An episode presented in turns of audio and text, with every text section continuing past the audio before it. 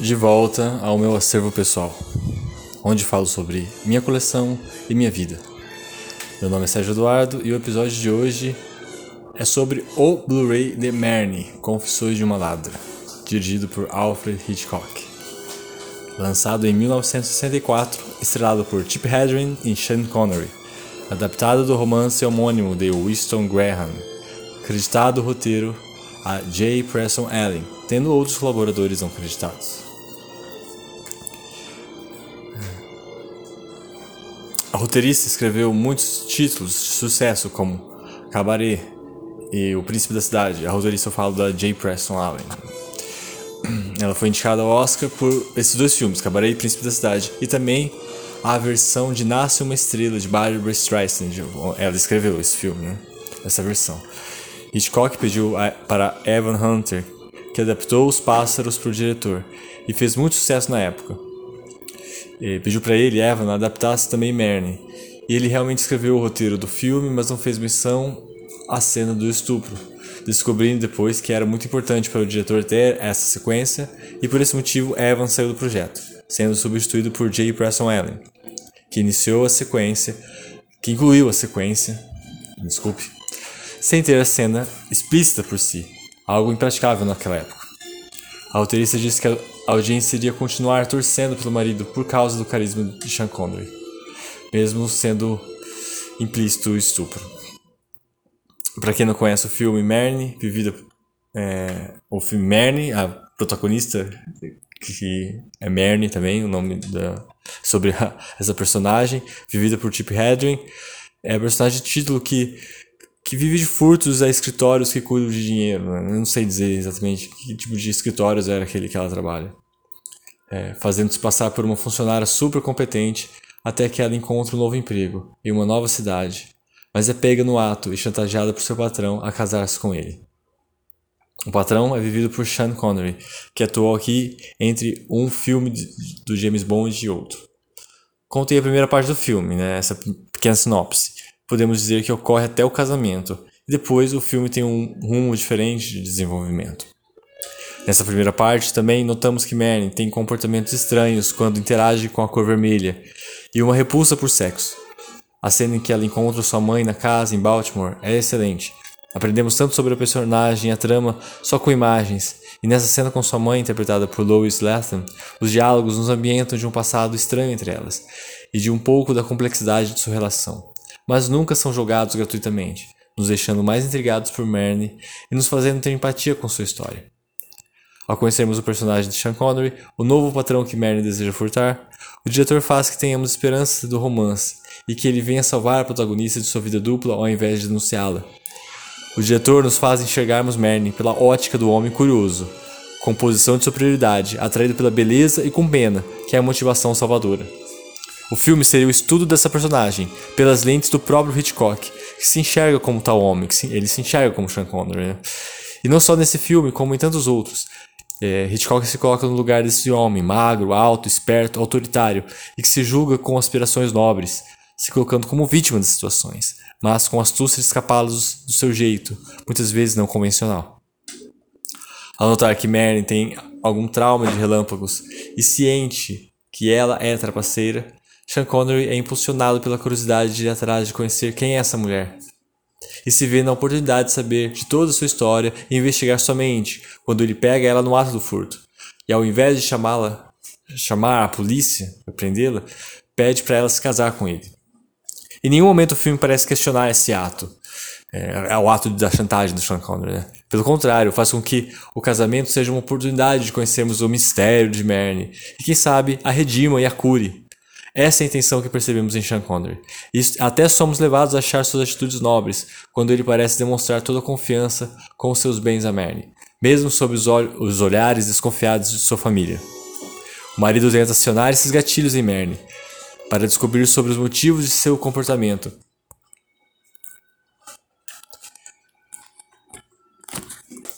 E o final, somos levados até a sua casa, a casa de sua mãe em Baltimore, onde toda a verdade é contada por Manny em estado de transe e confirmado por sua mãe.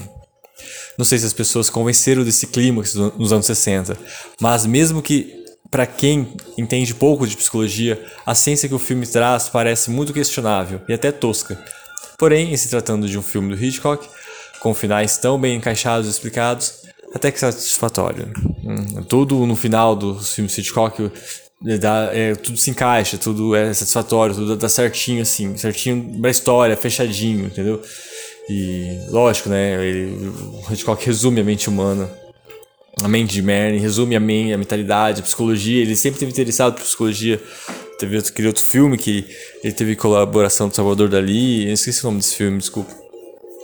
Que ele também estava interessado sobre psicologia, sobre a mente humana. E, e mas nos filmes dele sempre parece muito simplificado, né? Lógico, aos olhos realistas que temos hoje. Senti a necessidade de contar tanto da trama para explicar que eu sei que o filme, em sua essência, tem uma história bem problemática. Porém, isso revela muito a visão de mundo do diretor, o seu ponto de vista simplista para assuntos psicológicos e sexuais, sua moral deturpada e seu estilo de vida conservador. Ainda acredito que Merlin continua sendo produto do melhor do que Hitchcock sabia fazer de direção. Não é um filme que recomendaria facilmente, mas eu, como fã de cinema, consigo me embalar em suas mais de duas horas. Como se o diretor quisesse se desafiar escolhendo um projeto difícil, uma história até desagradável, onde ele pudesse esticar seu poder de manipulação. Quase todo programa eu me coloco, sem querer, na armadilha de querer julgar uma obra pela sua moral e medir se ela valeu a pena, eh, no final das contas. Foi, foi útil, entre aspas, para a humanidade e ainda, entre aspas, relevante aos dias atuais. Talvez para justificar o espaço físico que o filme ocupa na minha instante, ou talvez por me sentir obrigado a responder essas perguntas diante de uma audiência que pode estar do outro lado me julgando só pelo fato de estar falando de um filme. E do porquê falar desse filme, dentre tantos outros. Vou tentar sair dessa armadilha fingindo que essa pergunta silenciosa não existe. Mas, não existe mais na minha cabeça. E recomendar o texto de Willow Kathleen MacLeay. O nome do texto é What's the Color of Shame? The Tragedy of Money que colocaria o link na descrição do episódio. Mas, se você se você é, quiser, pode dar um Google no título, que eu acabei de falar, né? É, What's the Color of Shame? Qual é a cor da vergonha? The, the, a tragédia de Barney, The Tragedy of Barney, colocando tipo em inglês, claro, né? E se você jogar esse Google fácil, você encontra o texto da Willow Kathleen MacLeay. Encontrei esse, esse escrito quando fui logar o filme no Letterboxd, né? Fui dar minhas estrelinhas e e assim, como eu sigo Pedro Estraza, um crítico de cinema é, que faz podcast no cinemático, eu vi que ele curtiu esse texto. A gente consegue ver uh, críticas que, eu, que outras pessoas curtiram, né?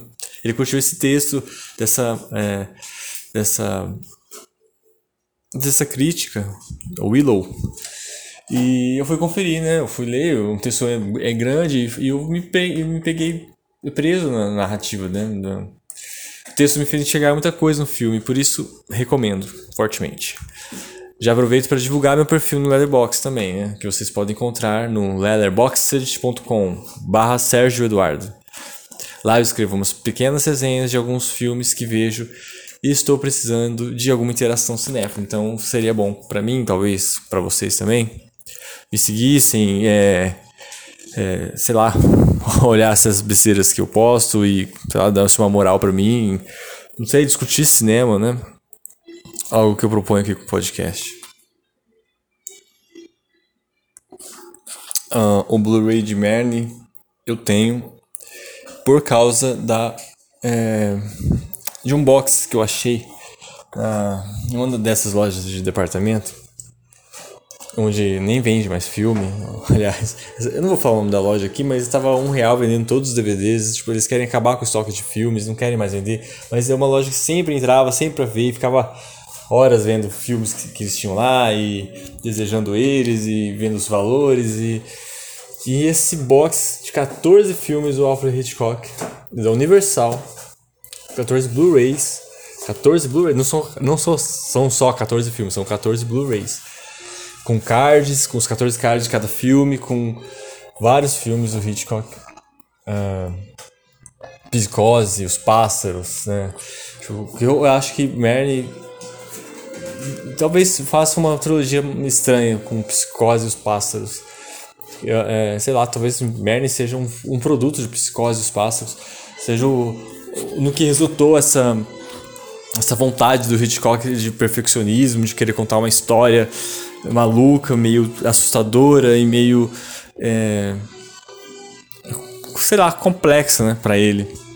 E eu acho que ele, a direção dele, o, a, essa trilha do Herbert Herman e, e tu, como ele conta, como ele embala a gente, embala porque de balada, de, dessa trilha que, que embala a gente. Ele faz isso muito bem, ele manipula muito bem tudo. É, é louvável e eu acho que Mary não devia ficar atrás de pássaros nem de psicose. Que psicose que é tão idolatrado pelas pessoas e, e, e tem seu valor tanto como Merne e como os pássaros. Uh, então Merne está nessa coleção, né? que é, essa coleção é ótima porque tem os últimos filmes do Hitchcock, desde os pássaros, tipo, desde Psicose, é os pássaros, tem Merne, tem Cortina Rasgada, tem é, Topázio, tem Frenesi, tem Fairness Plot lá, o Trama Macabra. Os últimos filmes de Hitchcock tem alguns filmes do começo, como Sabotagem, Sombra de Dúvida. Sombra de Dúvida já é mais um meio de carreira, né? Como Festim Diabólico, Janela Discreta. Eu não sei se vocês encontram esse box por aí. É, eu acho que é, é o item da minha coleção que eu mais gosto. Se fosse para escolher um item, com certeza seria esse item. Né? Que já tem 14 filmes do Hitchcock é, que eu mais gosto, que, que eu mais tenho orgulho.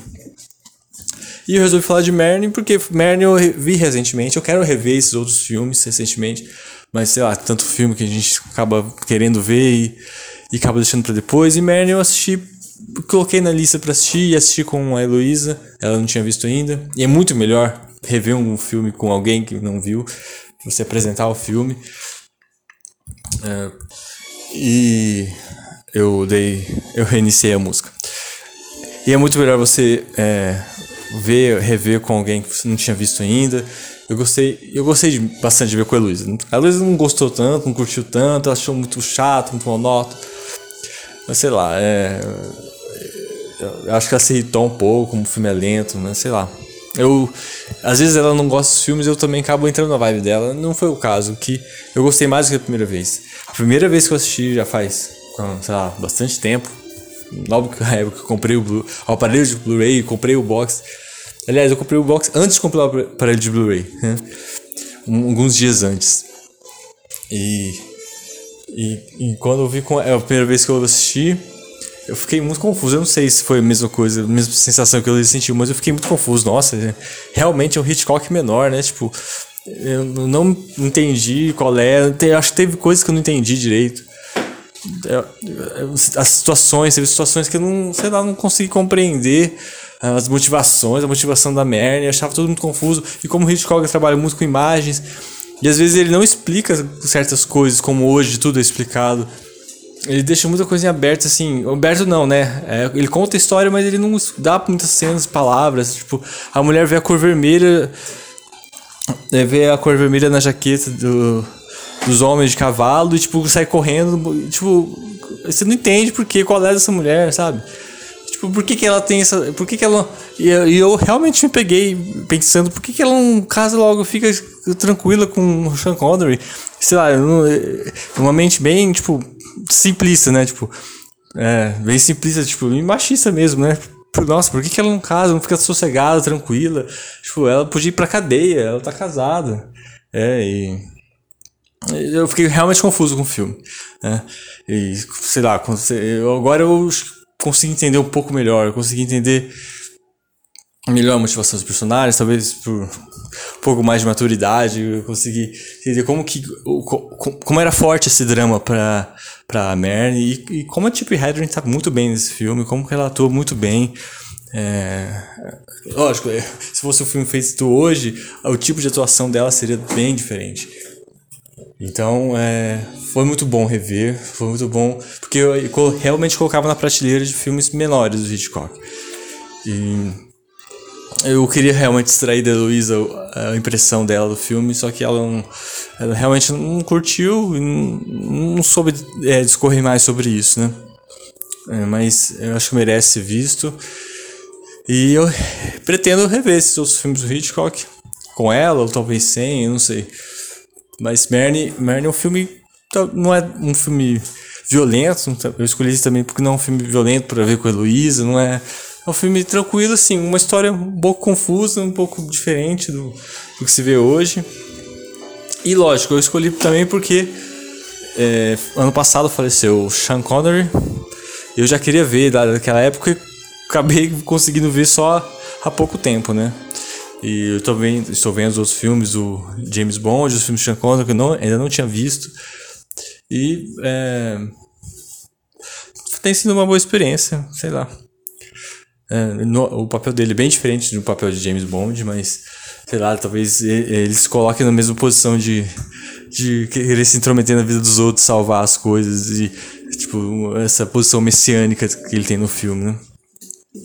O Blu-ray contém vários extras, tipo, é, tem um documentário de, de mais de uma hora, assim, falando todo o processo do filme, tudo que eu falei sobre, é, sobre o, rote primeiro roteirista que escreveu e brigou com Hitchcock porque achou é, é, o conteúdo de estupro no filme é muito equivocado e e tipo e a nova roteirista que chegou e tem depoimentos do Chip Hedren é, que a gente não sabe ao certo o que aconteceu com a carreira dela, né? Por que, que ela caiu num, sei lá, não, não conseguiu. Hoje o nome dela não faz tanto efeito, não reverbera tanto quanto o nome do Hitchcock, por exemplo, né?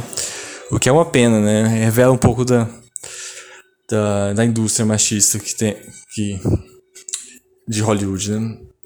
É, e eu ainda não, eu não vi todos os extras, né? Tipo, mas eu né? Vale, vale, é, vale a pena ver, eu pretendo ver ainda certinho. E eu não, eu não sei mais o que falar sobre isso, né? Eu, eu espero que vocês achem esse texto que eu falei, que é um texto muito bom, joguem no Google Tradutor, que não, não deve ser tão difícil. E, e, não, e não é sempre que vocês podem encontrar um, uma dissertação tão boa sobre o sobre Merne ou sobre o próprio Hitchcock, né? É, e com certeza não é nesse podcast que vocês vão encontrar, porque esse podcast é mais sobre minhas próprias impressões, sobre minha coleção e minha vida. Então, é isso, pessoal. Obrigado por escutarem. É, mais uma vez eu fico, deixo a dica de, de seguir no Leatherbox.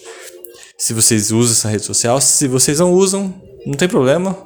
É, podem me encontrar no Twitter, arroba SérgioEMD. E caso não usem Twitter também, que eu não vou achar ruim se vocês não usarem Twitter, não vou julgar vocês, muito pelo contrário, vou admirar.